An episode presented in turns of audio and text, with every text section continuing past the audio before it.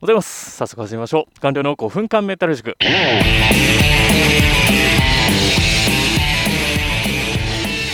さあこんにちは、えー、Kindle 書籍作家の顔料です。で今日話すテーマがですね HSP におすすめのアニメ映画その2というテーマです。で、最初お断りしておくと、このサムネ画像はですね、もう公式のジブリさんがですね、あの、まあ、ご自由に、あの、常識の範囲でお使いくださいというふうに公開しているものですので、決して無断転載ではないということを、えー、ご承知おきください。まあ、これもうちょっとジブリやんけっていうのバレてるんですけどね。で、ここで最初にですね、このおすすめの基準というのはですね、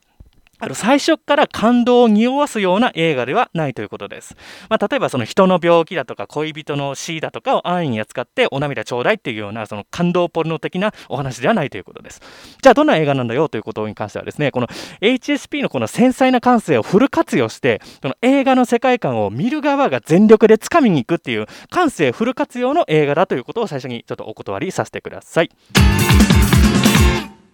HSP におすすめアニメ映画、えー、宮崎駿監督「オン・ユア・マーク」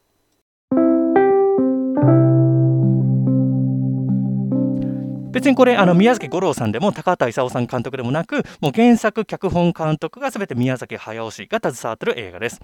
でこの宮崎駿の僕大好きな名言がありましてであのナウシカのアフレコの時にこの島本澄さんあの声優の島本澄さんですねがあの、まあ、映画を見た後にあのもうナウシカ見てあのとても感動して泣きましたっていうことを言ったらしいんですけどこれらしいんですけど宮崎宮崎さんがですねこれ泣くために作った映画じゃないと。でもう泣くために映画を見るのであればおしんでも見てればいいんですよっていうようなことを言ったらしいんです。あのらしいなっていう感じですけどでも僕もこの発言にに大いに、あのまあ、同意をしていましてでまさにその泣かせるために作られた映画ではないということを体現したのがこの「オン・ユア・マーク」という作品だと思います。でオン・ユア・マークを、えーと、見るためのポイントとして2点ありましてこれあのチャゲアスカの楽曲にあのアニメ映画が載ってるっていう形でこれわずか6分48秒なんですね。でさらにやっぱり音音というかまあ歌に合わせてるので当然セリフだとかアフレコが一切ありません。なんでチャゲアスの曲のバックにその宮崎さんのアニメ映画が載るというような形です。じゃあちょっとざっくりあらすじをご紹介します。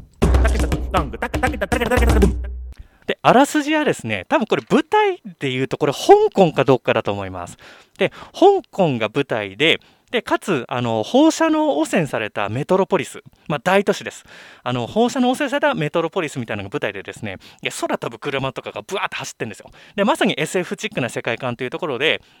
あとはそのメルトダウンのその放射能の標識みたいなのがいっぱいブワーって出てるんですよ。で、まさにその近未来 SF っていう世界観がある中で、えっと、街並みがその新市街と旧市街に分かれてます。で、新市街っていうのはもうバリバリの都市、シティみたいな感じですよね。きらびやかな感じで。で、旧市街ってどんな感じかっていうと、あの、香港のまさにこれ空論城を、え、イメージしてると思います。空論城って何か分かんない方に少し説明しますと、空論城っていうのが、以前1980年代後半までにあった超超巨大雑居ビルのことなんですね。まあ、要は城のような感じだったの空論城っていう感じなんですけど、ここって香港とイギリスの支配も受けられ、受けてなくって、警察組織が入ってこれないっていう無法地帯だったんですね。で、ここで、あの、住民たちが勝手に家を増築したりだとか、無免許の医者がのさばってたりだとか、あとは、あの、電線だとかも近隣の、あの、住居から勝手に持ってきたりだとか、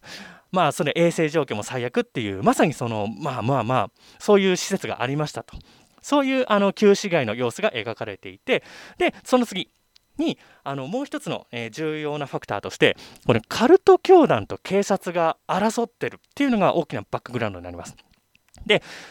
この主人公2人男主人公2人がいてこれが警察組織に、えーと入っているメンバーですね。でカルト教団がその旧市街その空論城みたいなところにあのアジトを構えていてでそこに警察組織が突入するっていうシーンが描かれてでその次のシーンとしてでそんな中その羽の生えた少女が発見されるんですね。でこれサムネにもあるようなこの少女ですね。でこの警察組織がその身柄を少女の身柄を拘束するっていうシーンがあるんですけれどもでこれミュージカルなんでセリフがないんで分かんないんですけどもどうやらあのこの少女を警察組織もあんまりいいことには使わないと。どうやら悪いことに使うみたいだみたいなシーンが描かれてですねでこの男のあの主人公2人がですね居酒屋で飲んでんですね。で、で片方の、えーと、男がですね、まあまあそんなに気にすんなよ、世の中そんなもんだからっつって感じでクールにやってるんですけど、で、もう一人の厚めの主人公がですね、もういやいや、もうこんなのは納得いかない、少女を助け出すぞ、バーンということで、机にそのお酒の入ったコップをダーンってやるシーンが描かれるんですよ。でその次にその次のシーンでもう組織を裏切ってその羽の生えた少女を組織から奪還するっていう熱い展開が繰り広げるわけなんですよ。ここはもうですね車羽の生えた車を使ってもうアクションバリバリのもう手に汗握るシーンの連続っていう感じで描かれてで吸ったもんだの末に最後もう車で逃げぬ逃げ切ってでトンネルを抜けてその草原地帯もう自然豊かな草原地帯のところまで行って羽の生えた少女を天空に放す逃がすっていうところまでが、えーとストーリーになってきます。で、この映画がすごいポイントっていうのは3点あると思ってまして、まず1点目が世界観の作り込みですね。この SF チックな近未来香港的メガロポリスと旧市街のギャップ、これを膨大な世界観で作り込んでる。この作り込み方がマジでエグいっていう話ですね。で、2点目。で、こんな6分48秒の中にこの起承転結をがっちり組み込んでるところ。まずそのカルト教団と警察組織の争いからで組織を裏切って天使の羽の生えた少女を助け出すっていうところまでの起承転結をなんと6分48秒で描き切ってると。さらにそれをアフレコもなしにミュージカルでやってるっていうところがもうまさに離れ技と言えると思います。で3点目これがマジですごいんですけどこの映画の中であの実は2パターンのストーリーが描かれてるんです。どういうことかというとまず最初に少女を助け出すじゃないですか。で少女を助け出した後に助け出すんですけど一回失敗のシーンが描かれるんです。あの羽の生えた車に少女を乗っけてブワーって逃げるんですけど高速道路的なところが崩れちゃって街の中に墜落するっていうシーンがあるんですね。でその後にえあもうこれ見たらもうえダメじゃん。失敗してんじゃん。と思ったらちょっとシーンが巻き戻ってその後何事もなかったことようにその少女がの助け出すのを成功するシーンを挿入してるんですね。このあの謎のイフストーリー。失敗したでもその後成功したっていうこの二重のストーリーを組み込んでるっていうところがもうこの作品最大のミステリアスなんですね。もうこれって別に公式で答えを出してるわけでもないので僕見てから20年間ぐらいこの問題に関して悩んでます。というところで、あの、起承転結を6分48秒の中に描きつつ、世界観も膨大に描いて、さらにこういったユーザーに対する謎かけまで行うっていう、もう超超問題作なわけなんですよ。もう何してくれてるんだ、宮崎駿と。この6分48秒の中に映画の全てを詰め込みやがってっていう、もう超超もう僕大好きです。もうジブリの中で一番好きな作品ってこれ間違いなく公言できます。